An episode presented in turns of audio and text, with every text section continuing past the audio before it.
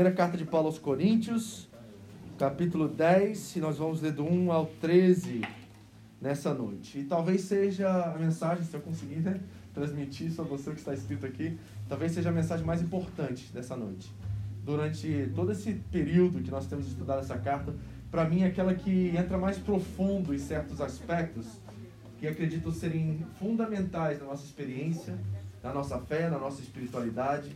Então é muito importante nós aguçarmos nossos ouvidos nessa noite, amém?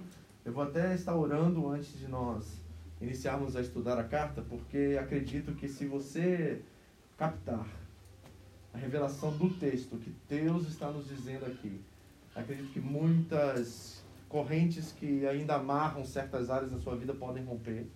Acredito que você possa entender realmente o que o Evangelho, essa boa nova de que Cristo morreu por nós, realmente representa para cada um de vocês. Eu tenho uma expectativa assim em Deus muito grande nessa noite, que se pela graça dele ele permitir que eu consiga traduzir isso aqui para vocês, nós podemos sair daqui diferente da forma que entramos, de verdade.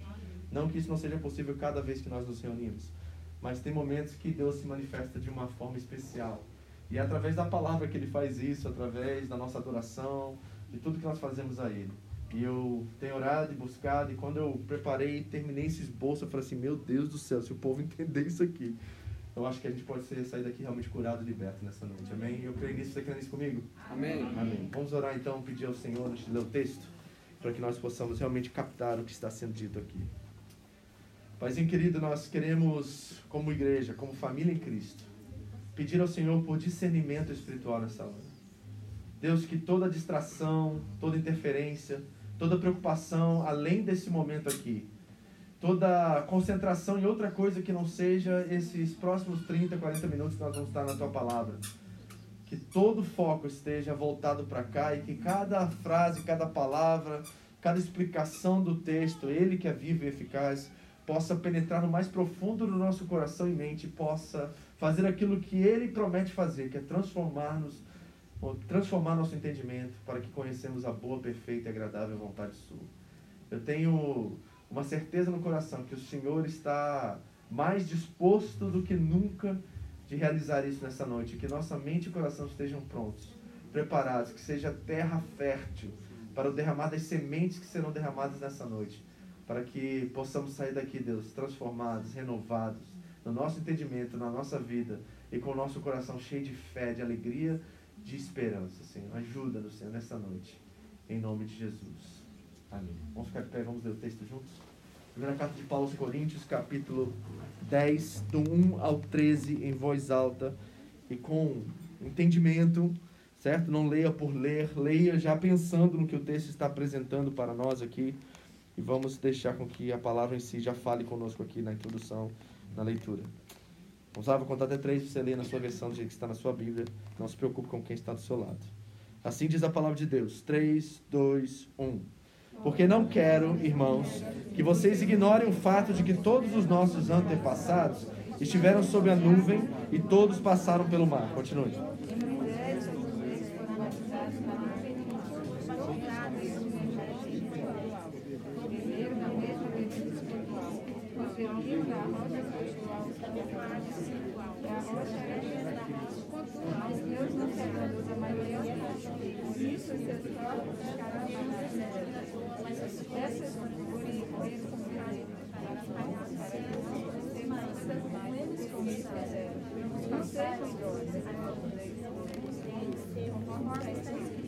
Observando-se para você entender, levantou-se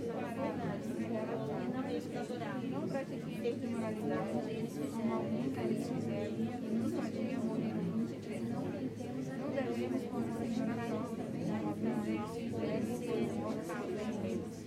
e não se queixem nem deixarem obedecer. Essas coisas aconteceram foram escritas como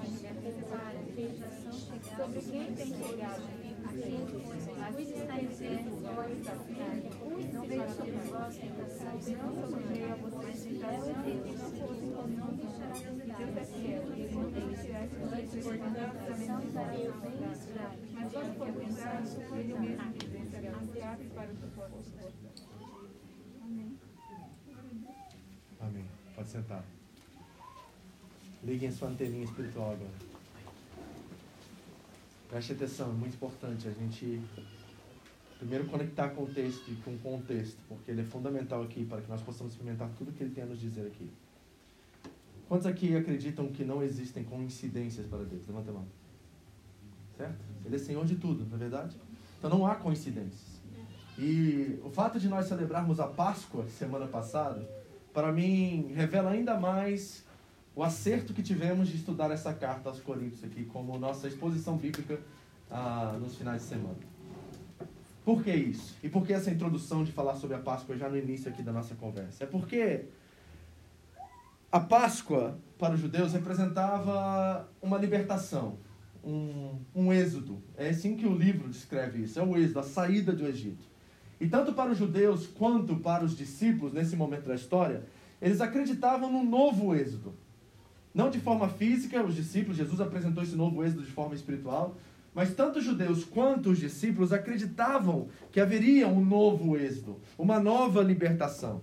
E a Páscoa que foi celebrada no Egito, e consequentemente a libertação do povo judeu, servia como um modelo, uma matriz. Paulo vai usar a palavra no grego original, typos, um tipo, um padrão, uma matriz. Servia como uma matriz que representava uma futura libertação, um novo êxodo, uma nova forma. E nesse momento, tanto os judeus quanto a igreja, não exatamente agora, mas já haviam é, sinais de perseguição, eles estão sendo oprimidos por um império romano. E os judeus já foram oprimidos pelos egípcios, já foram oprimidos pelos assírios, depois pelos babilônicos, pelos persas, e agora os romanos que dominavam Israel. Então sempre havia uma expectativa messiânica de um salvador, de alguém que viria para libertar os judeus daquele cativeiro, daquela opressão. Todos eles esperavam por esse novo êxodo, inclusive os discípulos. Por exemplo, em Atos capítulo 1, versículo 6, diz assim: Então os que estavam reunidos com Jesus logo após a ressurreição e a sua aparição entre eles por mais ou menos 40, 50 dias, eles perguntaram assim a Jesus: Senhor, é neste tempo que vais restaurar o reino a Israel? Então havia uma expectativa de um novo reino, de um novo êxodo, de uma nova libertação, de um sair de uma opressão a qual, a qual ele estava experimentando naquele momento. E Paulo tinha um enorme desafio em suas mãos nesse exato momento agora. Ele desejava interpretar a história daqueles gentios que estavam diante deles, os coríntios, e também nós, que nós somos não gentios, a não ser que há algum judeu aqui entre nós. A maioria de nós provavelmente somos de descendência não judaica. Né? Eu descobri há pouco tempo, minha irmã fez aquele teste de, de árvore genealógica lá nos Estados Unidos e descobri que eu sou do leste europeu e descendente de judeu. descobri isso há pouco tempo. Tanto é que meu nome é Pinheiro. Então, Pinheiro é judeu, né? Esse nome português que vem do, judaísmo e tudo mais. Mas nós somos de descendência não judaica. Então, para nós e tanto para eles, Paulo está tentando interpretar a história de Israel como povo escolhido, um instrumento de Deus, e tentando inserir esses gentios dentro dessa história. Por isso que ele começa aqui no versículo 1, dizendo assim: Porque não quero, irmãos, ele está falando para uma igreja, na sua maioria gentílica, está dizendo assim: Porque não quero, irmãos, que vocês ignorem o fato de que todos os nossos antepassados estavam sob a nuvem e todos passaram pelo mar. Então vamos imaginar um diálogo aqui, imaginário, ok? Um diálogo imaginário. Paulo dizendo isso aos coríntios e mais ou menos os, os coríntios devolvendo a ele. Mas Paulo, nenhum dos meus antepassados passaram por nenhuma nuvem, nenhum mar. Como assim? O que, que você está dizendo? Eu não conheço ninguém da minha árvore genealógica, gentílica, que atravessou algum mar em algum momento da sua história. Como pode isso? E Paulo diria assim a eles: agora que vocês estão em Cristo, agora que vocês estão no Messias, vocês são parte da grande história de Deus que passa pelos seus irmãos judeus. Vocês são parte disso também. Eles agora são seus antepassados, porque todos nós estamos unidos no Messias. Que lindo isso, né? É de novo aquela ideia de coinonia, de unidade. Paulo está tentando juntar tanto a igreja de judeus quanto a igreja de gentios e falando para eles: não existem mais judeus, nem gentios, nem homem, nem mulher, nem macho, nem fêmea, mas todos são um em Cristo Jesus. É isso que ele disse aos Gálatas no capítulo 3. Então, Paulo tem um desafio gigante diante dele. Porque ele ouviu Jesus falar: Eu não vim para abolir a lei, eu vim para cumprir a lei. Trazer todas as coisas convergem em Cristo. E Paulo está apresentando essa ideia para um povo que nunca ouviu falar dos patriarcas, nunca ouviu falar da aliança, nunca ouviu falar de Abraão. Então imagina o desafio que ele tinha. E ele começa a revelar esses tipos, ele chama isso de typos, T-Y-P-O-S. Isso é uma matriz, é um padrão, é um elemento que revela um êxodo e a esperança de um novo êxodo lá na frente. E aí ele começa a apresentar os exemplos disso. Agora, preste atenção no propósito de Paulo aqui. Ele quer que aqueles gentios, inclusive nós, possam enxergar a história de Israel como a história deles e a nossa história também. São nossos irmãos, são nossos antepassados que passaram por toda aquela história que você lê e estamos lendo como leitura anual no Antigo Testamento. Aquele também é o nosso povo. Isso é mistério. Isso é revelação espiritual. Mas aquele povo também é nosso povo. E nós precisamos olhar para eles e ver os acertos e os erros deles e sermos inspirados para vivermos de forma relevante, significante em nosso tempo também. Esse é o grande desafio de Paulo. Então ele começa a apresentar esses typos, esses, essas matrizes, essas sombras. Vamos comigo agora, versículo 2 ao versículo 5 de 1 Coríntios 10. Ele diz assim, ó, em Moisés, todos eles foram batizados na nuvem e no mar. Ao que, que ele está se referindo aqui? A passagem sobre o mar vermelho. E Paulo começa a ressignificar isso para aqueles que estão agora ouvindo e lendo essa, lei, essa carta, e dizendo assim, ó, aquilo ali não foi simplesmente um livramento de Deus a qual os egípcios o seguiram e foram todos mortos naquele mar. Não, aquilo representa algo maior, algo espiritual e algo que representa um tipo de batismo, ele diz. Olha que coisa linda. Paulo está de novo pegando todos esses exemplos e usando ele como matrizes para apresentar essa verdade agora aos gentios e a todos nós que estão diante dele. Então ele vê aquilo como batismo. E ele diz: Todos comeram do mesmo alimento espiritual, do, me, do mesmo alimento espiritual e beberam da mesma bebida espiritual. Então ele começa com a figura do batismo e diz: Olha, eles foram batizados no mar e vocês são batizados em Cristo, e eles eram povo de Moisés e vocês são povo do Messias. Olha as conexões que ele está fazendo aqui. Aí depois ele diz assim: todos eles comeram maná no deserto, beberam da água que brotava da rocha, quando Moisés batia na rocha saía água, isso supria a sede deles durante o tempo de peregrinação. E Paulo olha para isso e vê como realidades espirituais agora. Ele diz assim: ó, todos comeram da mesma bebida espiritual, porque a rocha espiritual a qual eles beberam, essa rocha era Cristo. Ó, oh, Paulo, você está indo longe nessa interpretação sua do que aconteceu no deserto. Pois é, Paulo tem esse defeito. Ele consegue ver Cristo em tudo. Eu acho que esse é o maior desafio que eu e você temos, porque ao lermos o Antigo Testamento, nós temos que estar sempre no fundo da nossa mente que Cristo está representado ali, porque foi exatamente isso que ele disse para os discípulos no caminho de Emaús. Toda a escritura, todos os salmos, toda a palavra fala sobre mim. E Paulo pegou essa ideia e disse assim: ah, é? então deixa eu olhar de novo para o Antigo Testamento, porque Paulo conhecia por memória, porque ele era líder, ele era discípulo de Gamaliel, o rabino mais importante da sua época. Então, provavelmente Paulo tinha o Antigo Testamento decorado, quase todo. E Paulo começa a ressignificar tudo isso, dizendo: olha, o batismo de Moisés também é o seu batismo, porque vocês estão em Cristo, e na verdade não foi o mar que batizou eles, foi Cristo que batizou eles. E essa comida que vocês comeram, o maná e quanta água que sai da rocha, não representa só água e só pão, mas representa Cristo. E todos nós também bebemos da mesma água e do mesmo pão. E ele ressignifica isso. E ele está fazendo o que, gente? Ele está colocando gentios dentro da história de Israel. E está fazendo com que todas as coisas convergem dentro dessa história. E qual o propósito de Paulo? Ele tem dois aqui. Primeiro é esse que eu já anunciei e vou continuar anunciando aqui, porque esse, isso é a ideia principal dele aqui é fazer de dois povos um só. Isto é a grande revelação do Evangelho. Cristo em nós, esperança da glória. O que, é isso? Que Cristo não está somente com os judeus, ele está com todos agora que estão em Cristo Jesus. Era de muitos, ele fez um, diz a palavra de Deus. E isso é muito espiritual. Porque a figura que é usada mais como analogia dessa verdade é o casamento, onde dois se tornam um. E Paulo está dizendo: os judeus e os gentios, agora no Messias, eles são um só. Então a ideia é converger tanto judeus quanto os gentios, nós, como povo de Deus. Isso é uma revelação que nós somos e pertencemos a Deus. Somos povo de Deus legitimamente pelo que Cristo fez por nós no Calvário. Então abra comigo agora em Romanos capítulo 11 E veja o que Paulo tem a dizer como respaldo ainda maior dessa verdade. Romanos 11, 13 a 21. Romanos 11, 13 a 21.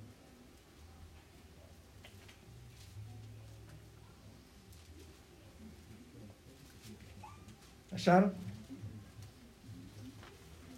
Romanos 11, 13 a 21.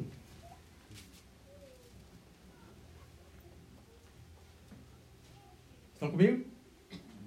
Diz assim o texto, reparem. Estou falando a vocês, gentios. Se enquadrem nisso também, porque você faz parte dessa fala. Visto que sou apóstolo para os gentios, exalto o meu ministério, na esperança de que de alguma forma possa provocar ciúme em meu próprio povo e salvar alguns deles. Pois, se a rejeição deles é reconciliação do mundo, o que será a sua aceitação, se não vida dentre os mortos? Se é santa a parte da massa que é oferecida como primeiros frutos, toda a massa também o é. Se a raiz é santa, os ramos também o serão.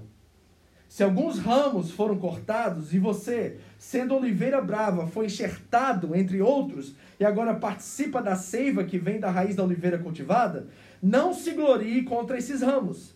Se o fizer, saiba que não é você quem sustenta a raiz, mas a raiz a você. Então você dirá: os ramos foram cortados para que eu fosse enxertado. Você está certo. Eles, os judeus, porém, foram cortados devido à incredulidade. E você permanece pela fé. Aí ele diz assim, ó, não se orgulhe, mas tema. Pois se Deus não poupou os ramos naturais, também não poupará vocês. Ou seja, em outras palavras, os gentios começaram a se achar como o povo escolhido de Deus. E posso ser sincero e franco com vocês, nós temos também essa capacidade, vamos usar assim para ser uma palavra mais leve. Esse defeito de acharmos que nós somos na última Coca-Cola do deserto, né? Fui salvo, estou em Cristo Jesus, os restos é tudo ímpio eu sou aqui filho de Deus, povo de Deus, sou cabeça, não sou cauda. Nós, como evangélicos, temos muito dessa ideia também de desprezar todos aqueles que ainda não conheceram a Cristo e não entenderam que são também filhos de Deus. Então esse alerta é também para mim e para você, porque nós podemos assumir uma postura de superioridade também. E Paulo está olhando para os gentios dizendo assim: não se acham porque agora vocês foram enxertados na videira, na oliveira. Não se acham. Então ele tem esse propósito de colocar judeus e gentios dentro da mesma família, mas o outro propósito, aqui muito claro aqui em Romanos 11, é preparar agora esta igreja nova, essa coinonia, essa unidade para ser um povo do Messias. Não mais o povo de Moisés, de Abraão, de Isaac e Jacó, mas o povo de Cristo, o povo do Messias. E repara o que o autor da carta aos Hebreus, você não precisa ler, eu vou ler para você. No capítulo 11, versículo 39 a 40, ele diz assim, ó: Todos estes, ele está falando dos heróis da fé, é o capítulo dos heróis da fé, todos conhecem esse capítulo? Ele fala dos grandes homens do Antigo Testamento que alcançaram a fé, certo? Não por obras, mas porque creram em Deus. E por isso fizeram proezas. Aí ele olha para estes e diz assim: ó, todos estes receberam bom testemunho por meio da fé. No entanto, nenhum deles recebeu o que havia sido prometido. Deus havia planejado algo melhor para nós para que conosco eles fossem aperfeiçoados. Isso é perigoso, né? Porque o, o autor da carta aos Hebreus está dizendo assim, ó, eles alcançaram pela fé, mas aquilo que eles alcançaram não chega nem aos pés daquilo que eu tenho prometido para vocês. Então a responsabilidade agora de vocês é muito maior, de ser esse povo do Messias, de ser sal e luz da terra, de representar Deus fielmente. Isso é o que significa lá no Gênesis ser imagem e semelhança.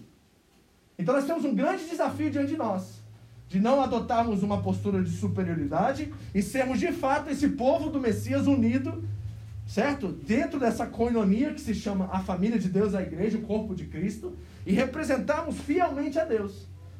E Paulo está dizendo assim: vocês estão entendendo o tamanho privilégio e a grande responsabilidade que vocês têm, gentios? Porque pela graça e misericórdia de Deus vocês foram enxertados, vocês não mereciam estar nessa posição que estão. Mas por causa da incredulidade dos judeus e porque Deus quis assim, vocês entraram na família. É por isso que nós somos chamados de adotados. Nós recebemos o espírito da adoção. Já viu uma criança de 15, 16 anos ser adotada no orfanato? O sonho da vida dela, desde que ela entrou no orfanato, é ser adotada por uma família. E muitos ficam até 15, 16, 17 anos. Você já viu uma cena de uma criança mais velha ser adotada? É ganhar na loteria para ela, porque ela jamais pensava que ela seria adotada naquela idade. Então nós temos que ter esse sentimento dentro de cada um de nós. Isso remete a nós um grande, uma grande responsabilidade de entender o privilégio que é de Deus nos chamar para a sua herança, de Deus nos chamar filhos de Deus. E muitos de nós ainda estamos vivendo debaixo de carência, debaixo de medo, debaixo de preocupação: se eu vou para o inferno, eu vou para o céu. Da onde que um filho se preocupa assim? Dentro de uma casa onde ele tem um bom pai. Nós devemos preocupar se o nosso pai ele é pecaminoso, ele é rebelde, ele é violento. O pai que se apresenta nas escrituras sagradas, ele é bom, perfeito, santo.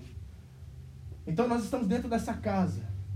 E nós temos esse grande privilégio agora de ser família de Deus. E a questão é, como que nós permanecemos? Paulo vai apresentar agora a proposta de permanência. E ele diz que nós temos que ter cuidado com algumas tentações que surgem. E aqui está o grande ponto da sua mensagem. Porque olha o que ele diz no versículo 5, voltando para 1 Coríntios 10. Ele diz, olhando para os judeus agora, olhando para o passado, olhando para tudo que eles experimentaram na sua jornada de fé. E Paulo diz assim no versículo 5: Contudo, Deus não se agradou da maioria deles, por isso seus corpos ficaram espalhados no deserto. Quem lembra aqui dos doze espias? Lembra dessa história? Que somente dois dos doze creram e acreditaram na promessa que eles entrariam na terra prometida e tomariam todas as, as terras, todos os povos que por causa Deus era com eles, Josué e Caleb, eles entrariam e conquistariam a terra, e dez daqueles espias vieram com um relatório negativo, e por isso Deus teve que esperar quarenta e tantos anos no deserto para que os descendentes daquelas dez famílias morressem, para que as outras duas entrassem na terra. Lembra dessa história? É um relato muito conhecido no Antigo Testamento. E Paulo está dizendo assim: olha o que aconteceu com eles, por causa da incredulidade deles, porque eles não entenderam o que significa ser povo de Deus muitos deles ficaram estendidos, os corpos ficaram espalhados no deserto. Então Paulo está assumindo um risco. Ele está nos revelando e dando alerta da nossa grande responsabilidade, que se nós também não cuidarmos de tamanha salvação que nos chegou, e nos, nós agirmos diante desse grande presente que nós recebemos, nós também podemos perder a chance de sermos usados por Deus e de combatermos o bom combate. Com, conseguimos terminar nossa carreira com mérito, assim, com a, a, palavra de Deus vindo sobre nós no final, dizendo assim: Filho amado, fiel, entra no meu gozo, entra na minha alegria. Gente, isso é um grande desafio. Porque nós podemos simplesmente sentar e na nossa rede espiritual da segurança e da alegria, que existe, ela é real. Nós fomos salvos, ninguém pode roubar isso de nós, ninguém pode nos separar do amor de Deus, mas nós podemos ser ingratos diante dessa verdade. Paulo está alertando aqueles gentios em Coríntios que eles não desprezem o que lhes aconteceu. E nós podemos correr esse mesmo risco aqui nessa noite, de desprezar o que Deus nos deu, de vivermos uma vida na, no bom Maria, sabe? Relaxados, tranquilos, sem entender a nossa responsabilidade e o que Deus espera de nós como filhos nesse tempo, para essa geração, para esse momento da nossa vida. Então nós precisamos pensar. Paulo irá apresentar aqui quatro tentações, que na verdade são uma só, mas são ramos que nascem dessa árvore chamada idolatria. E eu quero que você preste bastante atenção agora, porque o grande exercício dessa noite não é você pensar em alguém que passa por isso. O grande desafio dessa noite não é você falar assim: ah, meu marido, minha esposa, ah, o fulano, o ciclano, é assim. Não, nós precisamos fazer um exercício aqui de cirurgia nessa noite e permitir com que o Espírito Santo seja o grande cirurgião, para que ele possa trabalhar essas tentações de nosso coração e nós reconhecermos, porque a primeira coisa para ser curado é diagnosticar o erro, o problema. Para que nós possamos hoje diagnosticar essas áreas da nossa vida e tomar posturas para que esse privilégio que nós temos de estar nele, de ser como ele é, de ser povo do Messias, não passe por nós. Que nós não percamos aquilo que Cristo está fazendo em nós nesse tempo. Foi assim que Jesus olhou para Jerusalém, chorou sobre Jerusalém, porque eles não entenderam o momento. Eles não entenderam que o Messias esperado há tantos e tantos anos, gente, há mais de 400 anos, estava no meio deles e eles não reconheceram. Jesus disse, e João refraseou, ele disse: Ele veio para os seus, mas os seus não o reconheceram. Nós podemos também deixar passar a visita do Senhor sobre nós. Esse é o nosso grande erro. Nós podemos estar vivendo nesse tempo, felizes, confortáveis em nossas casas, tudo dando certo, tudo tranquilo e normal. E Jesus passar e nós não percebemos que ele esteve entre nós. Esse é o nosso grande risco. E nesse tempo que nós estamos vivendo é maior ainda, porque as distrações são inúmeras nos nossos dias. Tantos projetos, tantas ambições pessoais, tantas coisas nos atraem, nos seduzem, que nós podemos estar perdendo esse grande privilégio que Paulo está dizendo assim, gente, vocês não entendem o tamanho da herança que vos esperam nos céus. E o tamanho do privilégio que vocês têm diante daquilo que já receberam de graça. Então nós precisamos acordar nessa noite e entender, porque Paulo irá apresentar aqui para nós os exemplos, os tipos, as matrizes. E ele diz assim no versículo 6: essas coisas ocorreram com eles lá no passado, como tipos, matrizes, exemplos, typos, para nós, para que não cobicemos coisas más como eles fizeram. Então agora ele vai apresentar o seu caso. Ele vai olhar para a história de Israel, inserindo os gentios e a nós dentro dessa história, dizendo assim: ó, eles erraram. Agora, errar uma vez, todo mundo erra. A segunda vez é burrice. Errar uma vez até que vai, gente, porque a gente não tem experiência e não tem o conhecimento daquilo. Mas você cometeu o mesmo erro diante das mesmas propostas, dos mesmos desafios, exatamente da mesma forma, já não é mais falta de conhecimento ou ignorância, é burrice. Então nós precisamos acordar nessa noite. Deus está nos chamando a esse acordar hoje, por esse texto. Então nós vamos olhar essas quatro tentações. Eu quero que você faça um exercício cirúrgico no seu coração, na sua vida, na sua família, nas suas propostas, nos seus desafios, nos seus sonhos, nos seus projetos pessoais, e que você possa olhar cada um deles agora por esse crivo, pelo Espírito, por esse privilégio, por essa honra de servirmos a Deus em nossa geração. Sabe por quê? Paulo está dizendo que isso é uma tentação. Ele chama essas quatro coisas de tentações. E você sabe o que é tentação?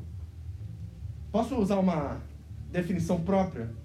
Eu quero que você entenda isso, vou ler duas vezes para você não esquecer do que eu estou falando, porque tudo provém de uma raiz só que eu chamo de idolatria. Tentação para mim é o seguinte, vou ler aqui, ó. Deus está pronto para nos abençoar com algo e nós, por falta de discernimento, paciência, abraçamos uma paródia, algo falso, que se parece com essa coisa, mas não tem capacidade nem poder para nos preencher. Vou ler de novo. O que é tentação para você, pastor? Vou definir com minhas próprias palavras, ok? Deus está pronto para nos abençoar com alguma coisa que nós temos buscado, sonhado, orado. Ele está pronto para nos abençoar. Mas por falta de discernimento espiritual, primeiro, nós não reconhecemos o tempo. Por isso que o salmista diz, Salmos 90, 12: Ensina-me a discernir os dias para que eu alcance um coração sábio. Então, por falta de discernimento, nós não entendemos o que Deus está fazendo. E segundo, por causa da nossa falta de paciência, nós não recebemos. E aí o que acontece? Alguma coisa vem como substituto, algo falso, uma paródia disso, algo que parece com isso, mas não é, e nós mergulhamos nessa coisa e nós perdemos aquilo que Deus deseja fazer através de nós. Deixa eu dar um exemplo nisso. Um jovem está aqui com 18, 19 para 20 anos e ele decidiu esperar no Senhor para casar com a pessoa certa, escolher a pessoa certa para namorar, para fazer e construir família. E ele está lá na luta, ela está lá na luta, e já se passou um ano, e ela orando e buscando, e sempre nas suas orações ela menciona que o sonho da vida dela é construir família. E passa um ano. E a Bíblia diz lá em Efésios 1,3 que Deus já nos abençoou com todas as sortes de bênçãos espirituais nas regiões celestiais em Cristo Jesus. Então está tudo certo. Certo? Deus já nos deu o que a gente precisa. Agora a gente só precisa esperar e ter discernimento espiritual das propostas que vêm diante de nós. Então espera um ano, ele espera dois, ela espera três, no quarto ano aparece o bonitinho. Só que não é o bonitinho de Deus. E aí ele aparece e tem todas as características que ela sonhou, mas tem uma que não bate muito bem com aquilo que ela crê. Mas ela diz assim, ou ele diz assim: Ah, Deus vai fazer. E aquilo que está sendo preparado com paciência, com tempo, independente do tempo que isso seja gerado, acaba se entregando àquela paixão, aquele momento, aquilo que não é de Deus para ela, ela se entrega, ele se entrega e acaba desconstruindo todo um projeto que Deus havia preparado para ela para ela viver. Acontece isso com vícios, acontece isso com hobbies.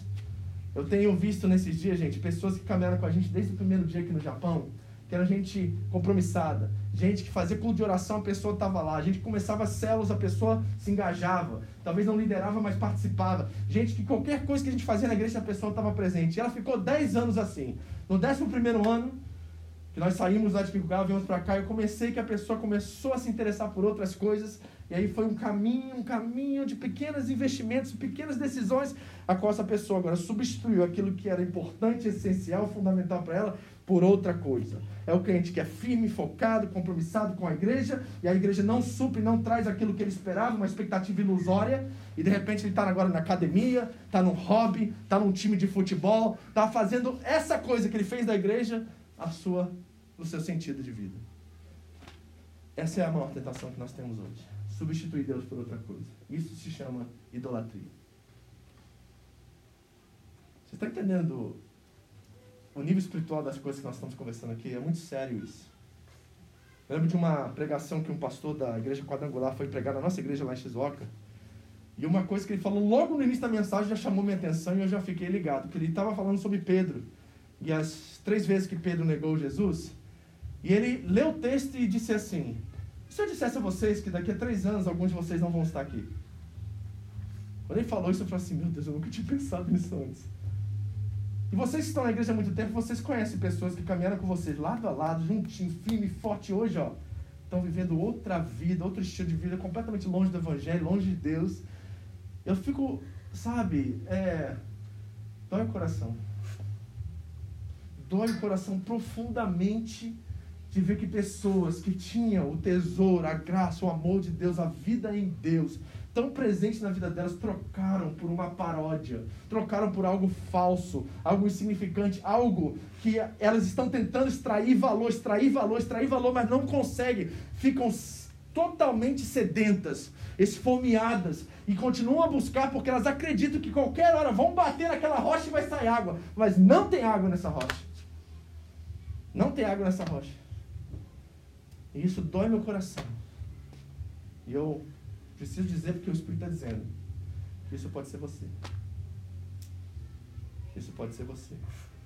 E não é porque você teve uma proposta de servir a Deus em outra nação, mas é por causa de algum projeto pessoal, alguma ambição que você projetou, sonhou, está demorando o tempo devido para acontecer, você vai encontrar caminhos e atalhos para que isso se realize fora do tempo de Deus, e isso irá te levar também para longe dele.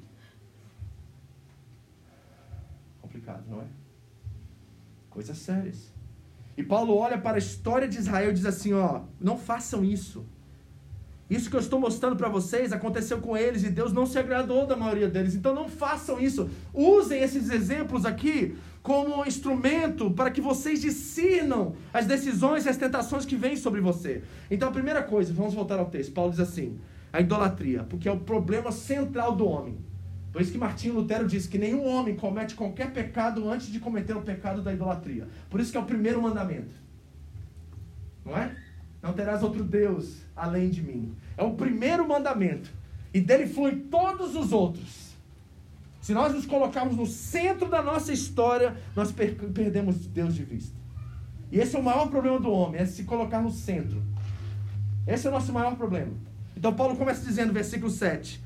Não sejam idólatras, como alguns deles foram, conforme está escrito: o povo se assentou para comer e beber e levantou-se para se entregar à farra. O que, que ele está falando aqui? Qual é a referência dele? A referência é Êxodo 32, você acabou de ler isso na nossa leitura anual. É o bezerro de ouro.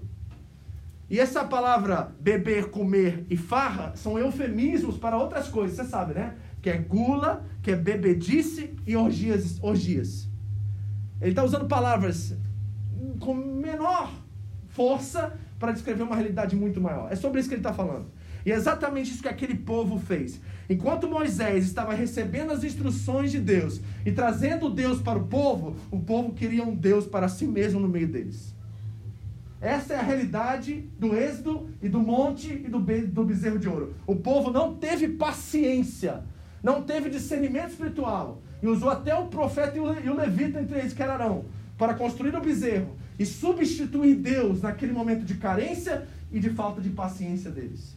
Nós temos nossos bezerros de ouro, não temos? Todos nós temos. Quando nós temos uma expectativa ilusória, quando a gente acha assim, eu vim para o Japão, eu vim para ficar aqui X anos, eu vim aqui para construir minha, minha casa, eu vim aqui para abrir um negócio no Brasil, eu vim, eu, Deus está comigo, eu sei disso, eu tenho certeza. Só que se passa três, passa quatro, passa dez, e você começa a duvidar do caráter de Deus e você vai fazer agora as coisas do seu jeito, da sua forma e pela sua força. Você está construindo um bezerro de ouro.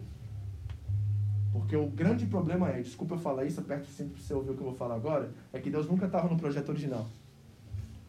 Você simplesmente fez e colocou Deus nele. Você não pediu e não perguntou primeiro. Você diz assim, Senhor, eu vou fazer isso, tá? Me ajuda. Hum. E aí a gente constrói um bezerro de ouro e começa a adorar esse bezerro de ouro, metaforicamente falando aqui, durante nossa peregrinação aqui no Japão. E nós vamos vivendo frustrados porque ele não tem capacidade de sustentar a gente por toda a nossa vida. E a gente chega aos 40, 50, 60 anos cansado de tanto trabalhar por construir uma coisa que não tem nenhum poder de sustentabilidade. Nós podemos até alcançar essa coisa, mas quando chegarmos nessa coisa não nos dará o prazer que nós esperávamos. E nós vamos buscar outra coisa para conquistar. É Israel, gente. Paulo está dizendo, aqueles idólatras lá fizeram exatamente isso. Esse é o grande problema deles. Então, qual é o princípio aqui que nós precisamos vigiar?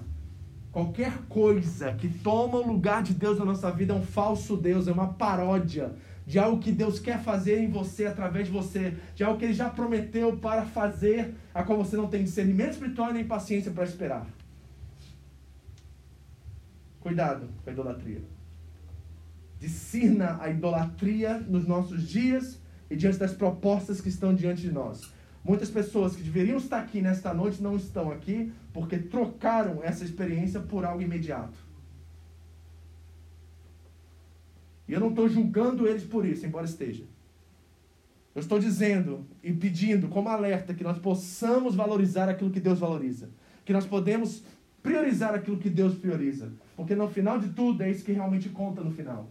Tudo o resto passa, a palavra dele que permanece para sempre. Estão entendendo? Então a primeira coisa é idolatria. Segunda coisa, ele diz versículo 8. Não pratiquemos a imoralidade como alguns deles fizeram e num dia só morreram 23 mil. Qual é a referência? Números 25. Quando os israelitas se entregaram à imoralidade, começaram a se deitar sexualmente com as moabitas. E aí começou um grande juízo de Deus que veio com serpentes e todos mais. E todos eles morreram. 23, 24 mil morreram naquele dia, em Números 25. Qual o princípio para mim, pastor? com essa questão de israelita casando com gente de outro povo, moabita. O problema é o seguinte, quando a Bíblia trata de adultério, ela não somente trata em aspectos físicos, ela trata também em aspectos espirituais. Se você for ler Ageu, se você for ler Malaquias, se você for ler os profetas, eles sempre vão dizer, como por exemplo Oséias, que é o maior exemplo disso, que faz com que ele case com uma prostituta, para mostrar ao povo de Israel o que eles fizeram com Deus, de se casarem com outras mulheres e buscarem seus próprios deuses. Essa foi a queda, por exemplo, de Salomão. Salomão, um homem com a maior sabedoria, se deixou pelas suas paixões e as mulheres a qual ele casou, inúmeras delas levaram ele a adorar outros deuses. Então, adultério na Bíblia não é só físico, não é só uma atração, não é só um pecado que nós cometemos contra outro, mas é adulterar contra o próprio Deus. E de volta nós estamos à raiz da coisa, que é a idolatria. Nós estamos colocando outra coisa no lugar de Deus. É a mesma coisa, só que um ramo diferente da mesma árvore. Então nós podemos estar adulterando. Por isso que Tiago disse: adúlteros vocês não sabem que amizade com o mundo é inimizade com Deus? Olha o que ele diz, ele diz adúlteros. Lembra Tiago 4? Então nós podemos estar adulterando nesse momento agora. Isso é muito perigoso, gente. Porque Deus sempre tratou com severidade o adultério. E lá na palavra de Deus, em Malaquias 2, é o único lugar que eu vi. Tem alguns lugares que Deus diz que ele detesta algumas coisas. Mas tem uma coisa que Deus odeia: Deus odeia o divórcio. E o divórcio lá em Malaquias 2 fala assim: do homem que trata com violência a sua esposa. Eita, aí você não é mais homem que trata com você quando você age dessa forma, é o próprio Deus que vem para ser juiz sobre a situação. Então, o segundo problema dos israelitas, e pode ser nosso, é imoralidade. Pode ser físico, pastor? Pode. Pode ser natural? Pode. Aqui no Japão não é brincadeira, não, tá, gente? O que eu trato de casos de traição e adultério aqui, eu nunca vi em outro lugar do mundo como no Japão. Parece que os casamentos são frágeis e descartáveis aqui. O que tem de traição e tem de adultério nessa nação não é brincadeira. E eu não estou falando somente fora da igreja. Eu estou falando dentro da igreja. Quantos casos de adultério eu tive que tratar já aqui nesse Japão? É uma coisa assim que, se eu conversar com pastores dos Estados Unidos e do Brasil, eles não vão, não vão captar o que eu estou dizendo. Porque tem outras potestades e principados naquelas regiões que trabalham. Aqui não, aqui é isso. É dinheiro e sexo. Então você tem que vigiar. Cuidado com a imoralidade. E ela não começa somente no aspecto físico, ela começa no aspecto internet também. Tecnológico. Cuidado com a imoralidade, cuidado com essa tentação. Suprem uns aos outros, amem uns aos outros. Descubram as carências uns dos outros. Eu estou falando para vocês que são casados, por favor. Em nome de Jesus. Segundo, imoralidade. Terceiro, versículo 9. Não devemos pôr o Senhor à prova, como alguns deles fizeram e foram mortos por serpentes. Qual é a referência? Números 21. Diz assim o texto: ó, Partiram eles do monte Or pelo caminho do Mar Vermelho, para contornarem a terra de Edom. Mas o povo ficou impaciente no caminho e falou contra Deus e contra Moisés. Olha o que eles vão reclamar. Dizendo: Por que vocês nos tiraram do Egito para morrermos no deserto?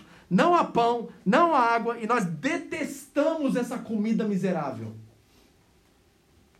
400 anos de escravidão, trabalho duro e de graça no Egito, sofrendo e gritando por tantos e tantos anos que Deus os libertassem, e eles são libertos e começam a reclamar de água que eles tinham, a hora que eles quisessem, e tinha pão, e às vezes Deus mandava até carne para eles. E eles estão lá reclamando. Qual é o pecado aqui? Rebeldia. E posso dizer uma coisa para vocês que é muito presente aqui no nosso contexto? A ingratidão é a filha da rebeldia. Ingratidão. Esse é o grande problema. Só reclama, meu irmão. Ingrato. Deus te você está num país de primeiro mundo. Gente, vamos ser sinceros aqui, trazer isso para o nosso contexto. Quem aqui sabe o que é Covid de verdade? Brincadeira, né? A gente falar de Covid no Japão, né? Brincadeira. Vamos ser sinceros. Eu assisto notícia quase todo dia porque eu quero estar atento ao que está acontecendo lá. Se alguma coisa acontecer, eu posso passar, eu posso ajudar alguém aqui que tem família lá. Mas é brincadeira a gente reclamar de Covid no Japão. É brincadeira. Não existiu Covid aqui. Vamos ser sinceros. Hoje está dando 3, 4 mil pessoas morrendo no Brasil. Quem aqui sabe de alguma UTI lotada? Conhece? Alguém sabe de falta de médico, de remédio? Seus filhos puderem ir para a escola? Você foi trabalhar normal durante a pandemia? Ficou alguns dias em casa recebendo e ganhando 100 mil cada um do governo? Você não sabe o que é pandemia, meu irmão. Você está no oásis da pandemia. E nós podemos estar no oásis da pandemia e reclamando. Em rebeldia e olhando para Deus com ingratidão. 1 Samuel 15 diz assim: ó, Pois a rebeldia é como o pecado da feitiçaria, a arrogância como o mal da idolatria. Assim como você rejeitou a palavra do Senhor, ele rejeitou você, Saul, como rei. Deus liga a rebeldia à feitiçaria, à arrogância. E muitos de nós podemos estar aqui exatamente nesse lugar, não entendendo essa herança, não entendendo esse privilégio, não entendendo essa graça que nos alcançou e reclamando de coisas absurdas, mesquinhez, Sabe? Ai meu Deus, esse mês não deu para me comprar aquela carne que eu gosto de comer. Meu irmão, acorda. Você não tem noção da provisão de Deus sobre a sua casa. Você não tem noção do que você tem. Acorde todo dia dando graças a Deus que você não vai ter que visitar um ente querido que está quase morrendo entubado no hospital. Dê graças a Deus que você vai poder sair para ir trabalhar hoje, quando muitos estão preocupados se vão ter comida amanhã porque não tem como trabalhar. Dê graças a Deus que você trabalha demais aqui nesse Japão, nós sabemos disso, mas muitos queriam estar no seu lugar. Quantas pessoas você conhece que você falasse assim, te dou visto, eles estariam aqui hoje? Quantos? Aí vem com esse papinho assim, não, pastor, mas aqui a gente não tem vida social, a gente trabalha demais. Aí você volta para o Brasil, faz, traz três empregos. Trabalha de dia, tem, tem não sei o que à noite, final de semana você está trabalhando fazendo um bico em algum lugar, e você achava que você trabalhava mais. Você trabalhava muito menos aqui do que trabalhava lá. Então vamos parar de ser rebelde, vamos parar de ser ingrato. A ingratidão é filha da rebeldia. Cuidado. Vamos para o último, quarto. E tem a ver com o terceiro. 1 Coríntios 10, 10. E não se queixem, como alguns deles se queixaram e foram mortos pelo anjo destruidor. Êxodo 16, Números 14. Números 14 fala dos espias. Êxodo 16 fala das cordonizes e do maná. O povo chegou para Moisés e falou assim: Não aguento mais comer esse pão sem graça. Aí Deus manda cordonizes. E eles comem e ficam tão cheios que eles começam a passar mal e morrer por causa de tanto comerem as cordonizes no deserto. Posso dizer uma coisa aqui dentro do princípio da murmuração? Ó, idolatria. Tá anotando aí? Quem sabe o segundo? Idolatria, imoralidade através do adultério espiritual e físico. Terceira, rebeldia, que ingratidão é a sua filha. E quarto, murmuração. E posso ser bem sincero, vou afirmar uma coisa aqui que é minha, tá? Você pega, se você achar que é espiritual, você guarda isso e analisa a sua vida. Mas para mim, a murmuração é a maior evidência que nós não conhecemos o Pai que nós temos. Eu disse aqui para o Eite e para a Ana no começo. A palavra de Deus diz lá em Mateus 6 que são os pagãos que procuram comida, bebida e vestimenta. Vocês não farão assim. Porque se meu pai cuida dos passarinhos, dos lírios do campo, você acha que ele não vai cuidar de vocês? Vocês estão entendendo? Então, quando nós começamos a murmurar diante daquilo, e eu tenho que falar dentro do nosso contexto, você reclamar aqui no Japão é brincadeira. A gente estudou Tiago há pouco tempo e eu mostrei que os salários no Brasil, classe A1, é 9 mil reais por mês, mais ou menos 150 mil ienes. Você é rico no Brasil se você ganha salário de mulher no Japão. Essa é a média. 25% da população ganha salário de mulher aqui no Japão, no Brasil. Esses são os ricos brasileiros. E você está ganhando 100 mil a mais. Você é a classe AA1. Se você estivesse no Brasil ganhando o salário que você ganha aqui no Japão. Então, quando nós começamos a murmurar e usar a reclamação, a murmuração como meio de enxergar a vida, nós estamos revelando a todos ao nosso redor, inclusive a Deus, que nós na verdade somos bastardos e não filhos do Pai. Aí, aí Paulo diz assim, versículo 11: Essas coisas aconteceram a eles como tipos, matrizes, padrões, exemplos, e foram escritas como, Paulo? Como advertência para nós sobre quem tem chegado o fim dos tempos.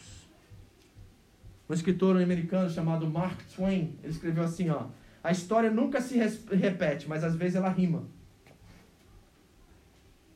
A história nunca se repete, mas às vezes ela rima. O que está acontecendo lá? Paulo está olhando para trás e diz assim, ó: não pense porque vocês são filhos do Messias, povo do Messias, que essas coisas que aconteceram com seus irmãos antepassados não posso se repetir com vocês. Cuidado! Eu estou escrevendo isso para que vocês olhem para eles, entendam que eles são parte da sua história agora também, e vocês podem cometer os mesmos erros diante de contextos, de realidades diferentes, de formas diferentes no tempo de vocês. Cuidado. Versículo 12, aí ele diz: Ei, hey, povo do Messias, você que está de pé e julga estar firme, cuide-se, para que não caia. Entendeu o contexto agora? Entendeu agora o que ele está dizendo aqui, o contexto que a gente usa esse versículo de forma errada, equivocada muitas vezes. Está aqui o contexto desse versículo para você usar agora, entendeu? Tem alguém que está no pecado, vivendo na rebeldia, idólatra, sabe? Na, assim, na lama.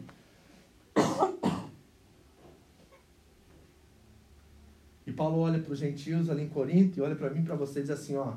Pensa que vocês são melhores do que eles, porque se vocês vacilarem também, vocês caem do mesmo jeito. Então você que está achando que está de pé aí e olhando assim, talvez eu fico, eu fico imaginando, você tem uma boa criatividade na minha cabeça, aí eu fico imaginando um Corinto assim, ouvindo a carta dizendo assim, nunca vai acontecer comigo.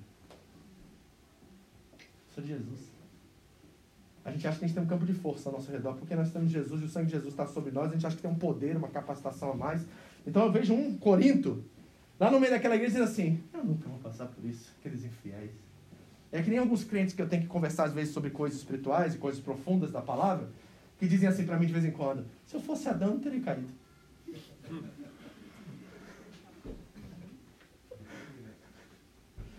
ah, gente, então uma dó, né? Uma dó. Você tinha feito pior do que Adão. Muito pior.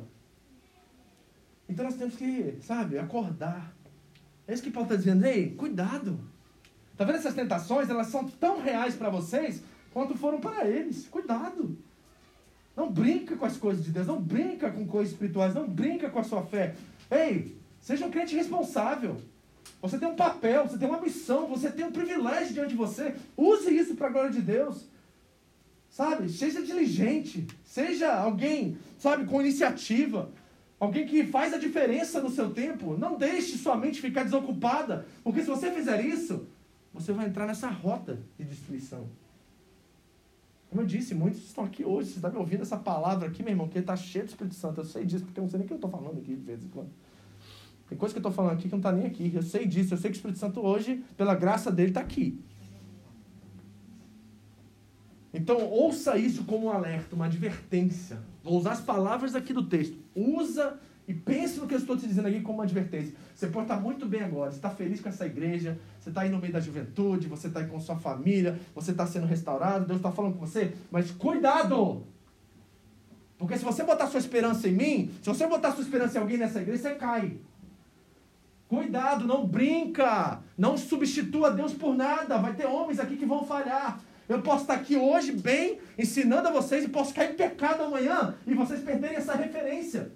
Eu estou tentando todos os dias imitar a Cristo, isso é um bom exemplo para vocês, mas eu sou homem, e se eu não vigiar também, eu caio. E você não pode perder sua fé por causa de homens. Você não pode sair da igreja por causa de pessoas. Eu não consigo entender, tem gente que sai da igreja por causa de decepção e fica dois anos sem entrar em outra. Se meu irmão, desculpa, você estava lá por causa de outra coisa, não era Deus. Porque não é possível. O que, que a gente aprendeu então, todos esses anos servindo a Deus? A, quem está servindo a homens? Ó oh, Deus. Então nós precisamos despertar para essa realidade, meu irmão. Se Deus te colocou nessa igreja, é porque Ele tem um propósito na sua vida, te deu uma herança, te deu um presente, te deu um privilégio. Não depende de mim, não, o seu agir. Não conta comigo, não, de ser o seu general a qual você bate continência, você faz a vontade de Deus ficar de mim. Porque uma hora você vai decepcionar. E eu vou decepcionar você, ou você vai me decepcionar. E é nessa hora que nós precisamos olhar para Jesus. Ele é o Senhor dos Senhores. Ele é o cabeça da igreja. Então, cuidado, cuidado, cuidado, cuidado. Estou dizendo a cada um de vocês aqui, o povo do fundão lá, cuidado. Você que pensa que está de pé, cuidado para que você não caia. Pastor, dura essa palavra hoje, é, mas tem promessa. Graças, olha, o bom é que Paulo vem dar uma cacetada na gente, aí no finalzinho ele passa a pomada. No finalzinho ele vem e fala assim, ok, tá lá embaixo agora, porque ele quer colocar a gente no chão assim, pedir misericórdia, por favor. Me ajuda a sair dessa. Aí ele vem assim, então deixa eu te mostrar o que Deus tem para você. Versículo 13. Diante de tudo isso que eu falei, não sobreveio sobre vocês tentação que não fosse comum aos homens. A palavra ali é antropinas, que significa humana. Não é uma boa notícia isso? Ou seja, nós não estamos lidando com uma potestade, um poder espiritual, nós estamos lidando com algo que é humano e nós temos capacidade de lidar com isso. A questão é: você quer? Paulo está colocando isso na categoria de humano, comum. Ninguém aqui pode dizer assim: nossa, pastor, o diabo me fez pecar. Isso é heresia, não é bíblico isso, tá? Se alguém vier para vocês assim, não, pecado foi mais, o diabo foi mais forte que eu, mentira. A Bíblia diz que aquele que está em nós é maior do que aquele que está no mundo. Ela diz que aquele que é de Deus, o inimigo não toca. Está entendendo? Então ninguém pode dar desculpa que o diabo te fez fazer alguma coisa. Não. O que veio sobre você, Paulo está afirmando aqui, eu creio na palavra de Deus. Ele diz: é humano, é comum. Todos nós passamos, inclusive eu. E todos nós podemos vencer em nome de Jesus. Idolatria, rebeldia, murmuração, todas essas coisas você pode vencer, porque isso que ele está falando aqui, essa tentação que ele apresenta, é comum, é humana. Está entendendo? Então veio sobre vós que não fosse comum aos homens. Aí ele dá o veredito, a vacina. É assim, ah é? É comum, então eu vou conseguir? Não, você não vai conseguir. Mas deixa eu te dizer quem vai conseguir por você. E Deus é fiel.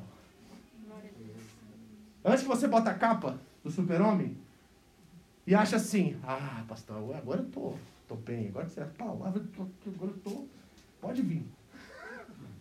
Pode vir, que eu tô quente agora. Ele vai vir, vai... Você não consegue, tá? Você só vence essas coisas porque Deus é fiel. E olha o que o texto diz. E Ele, não você, Ele não permitirá que vocês sejam tentados além do que podem suportar. Tá aí, ó. Não tem desculpa, tá, gente? É mais forte que eu, pastor. Não, não, não. A Bíblia diz que não é mais forte que você. Diz que é comum aos homens humanos. E você tem um aliado com você que é muito maior do que você, que vence as suas batalhas por você. Você só tem que dizer: Eis-me aqui. Se sujeitar a Deus, resistir ao diabo e ele foge de vocês.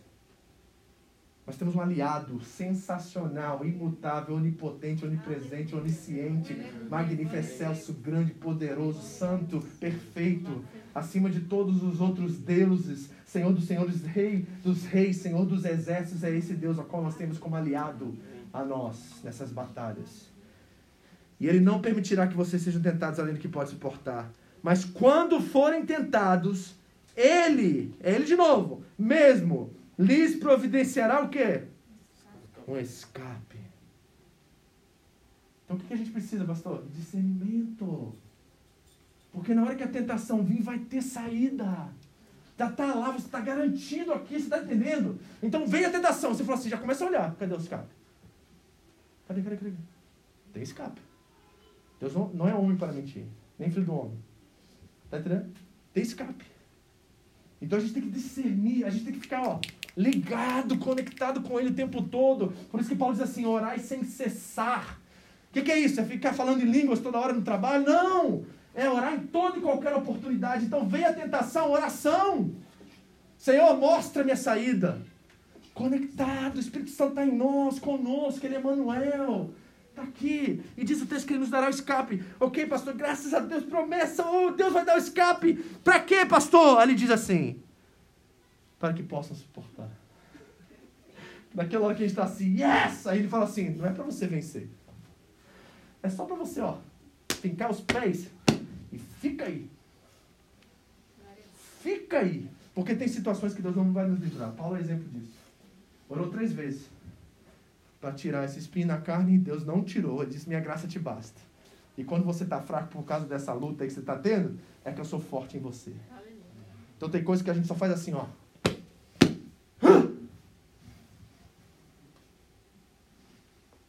Tem vitória, tem suporte. Tem suporte. E por quê? Porque ele quer que a dependência dele continue na sua vida. Porque se você vencer tudo, você não precisa dele. Mas quando a gente perde, a gente se derrama, não é? Quem já sofreu um luto, quem já sofreu uma perda considerável, quem já sofreu, sabe que naquela hora não tem uma palavra de um homem, do marido, do filho, do pastor, do líder, ninguém que consola a gente. É só Deus que traz a paz que excede todo o entendimento naquela hora. Então tem coisas que ele permite que nós passemos. Nós estamos estudando Jó. Imagina, gente. Jó é assim, é uma história incrível.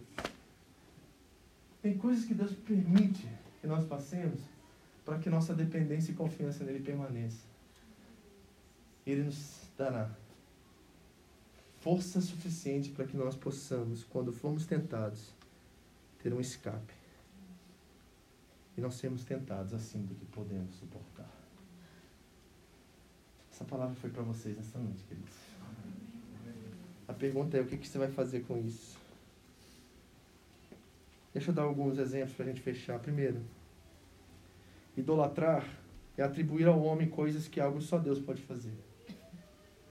Segundo, a imoralidade é buscar matar a sede com algo que só Deus pode saciar. Rebeldia é não conhecer que a vida é uma dádiva e só estamos aqui pela graça e misericórdia de Deus. Murmuração é uma falha de reconhecer o Pai que nós temos. O que você vai fazer com isso?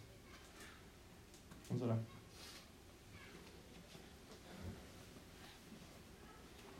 Senhor, foi tudo entregue. Não achava que seria assim tão intenso e tão forte. Mas acredito como a palavra disse que nós lemos hoje, que isso foi nos dado como advertência. Então eu tenho certeza que tem pessoas aqui nesta noite que o Senhor ama, que o Senhor tem como filho, filha, que o Senhor, sabe, Deus, ama tanto que deu Jesus por ele e por ela, que precisavam ouvir isso e acordar e despertarem de onde estiverem nesse exato momento da sua caminhada, na indiferença, na morbidão, mornos, Senhor, mornos, frios, os quentes, para que tenham cuidado, porque quem está de pé cuide para que não caia. Foi para todo mundo, foi geral hoje, Deus. Para mim, que às vezes a religião, os estudos, o meu dia a dia se torna algo tão fácil e tão normal e tão acessível e tão superficial, Deus, eu preciso mais do Senhor, eu preciso orar mais, eu preciso me derramar mais na tua presença, eu preciso depender mais, confiar mais, porque não tem nada pronto. Então, se eu preciso, Deus, se eles precisam, Deus, então todos nós precisamos. Então, nos ajude nessa noite a discernir essa palavra. Eu disse que seria espiritual, Deus. E eu quero que nesse momento, em oração aqui, entre eu e eles, que nós possamos discernir as áreas de idolatria. aquilo que nós atribuímos um valor, um propósito, um significado a mais do que a vontade de Deus realizada em nossas vidas. É uma paródia, é um falso Deus, é uma coisa que nós atribuímos força, poder, significância que não tem esse poder. E nós tiramos Deus de cena e colocamos essa coisa no nosso lugar. Para muitos deles aqui, estrangeiros, fora do seu país, pode ser Brasil, sonho no Brasil, uma realização lá, que eles vieram buscando Deus e isso é o foco da vida deles, é o que eles têm buscado dia após dia, é onde eles têm concentrado todos os seus esforços, é onde eles têm negado até o serviço ao reino por causa disso. Senhor, se isso é realidade entre alguns aqui, e eu não estou chamando ninguém para servir trabalhar na igreja, eu estou pedindo que eles ressignifiquem e comecem a discernir espiritualmente o que esse Deus, essa idolatria está causando na vida deles. Deus não está chamando ninguém aqui para trabalhar dentro da igreja 24 horas. Deus está nos chamando para cumprir o nosso propósito dentro do nosso contexto, do nosso tempo, diante das oportunidades que Ele nos dá e também dos sacrifícios que são necessários fazermos. Então tem coisas que nós vamos ter que abrir mão do cansaço, do sono, de outras coisas para que o teu reino venha, Deus. Então não nos deixe ser covardes. Não nos deixe ser indiferentes, omissos. Desperta-nos, Senhor. Eu estou dizendo isso, eu tenho certeza que é o Senhor falando com pessoas aqui, Deus. De novo eu repito, eu estou chamando ninguém aqui para servir na igreja, estou chamando eles para reconhecer o chamado e o ministério, o serviço, a diaconia, o que eles precisam fazer no reino pelo qual o Senhor trouxe eles ao Japão. Não foi por segundas intenções. Foi para que o reino se manifestasse aqui, acolá, onde eles estiverem. O reino vem com eles, Deus. O reino tem que vir com eles. É o Senhor que abençoa, é o Senhor que provê, é o Senhor que cuida. Quando nós cuidamos das coisas de Deus, Deus cuida das nossas coisas. Eu tenho vivido isso em 20 anos no Evangelho, Senhor. Quanta entrega, quanta disposição, e nunca nos faltou nada. Nada, Senhor. Porque o Senhor cuida dos teus. O Senhor provê, como proveu no deserto, e eles reclamaram, se rebelaram, nós não seremos esse povo, Deus. Nós vamos a, hoje receber, perceber essas advertências que nós ouvimos aqui nessa noite. E nós vamos agora, Senhor, nos levantar daqui. E nós vamos ver o teu reino, Deus, se estabelecer. A começar dentro dos nossos corações. Depois em nossas mentes. Depois em nossas casas. Depois em nossos trabalhos em nossas atividades, no nosso cotidiano. Senhor, nós clamamos ao Senhor por libertação. Nós clamamos ao Senhor que todos os ídolos falsos, todas as paródias que se apresentam em nossa vida tentando transmitir valor, que não são capazes de nos dar, que elas caiam por terra nessa noite. E que só o reino, só o reino seja a prioridade. Porque foi o Senhor que nos mandou buscar o teu reino em primeiro lugar toda a sua justiça e todas estas coisas, comida, bebida e vestimenta serão acrescentadas. Isso é promessa bíblica, não é doutrina de igreja. Isso é promessa do Senhor Jesus da boca dele. Então, Pai, nós queremos orar por libertação agora. Jean, vem aqui, começa a tocar. Nós vamos clamar por libertação nessa noite. Eu não sei qual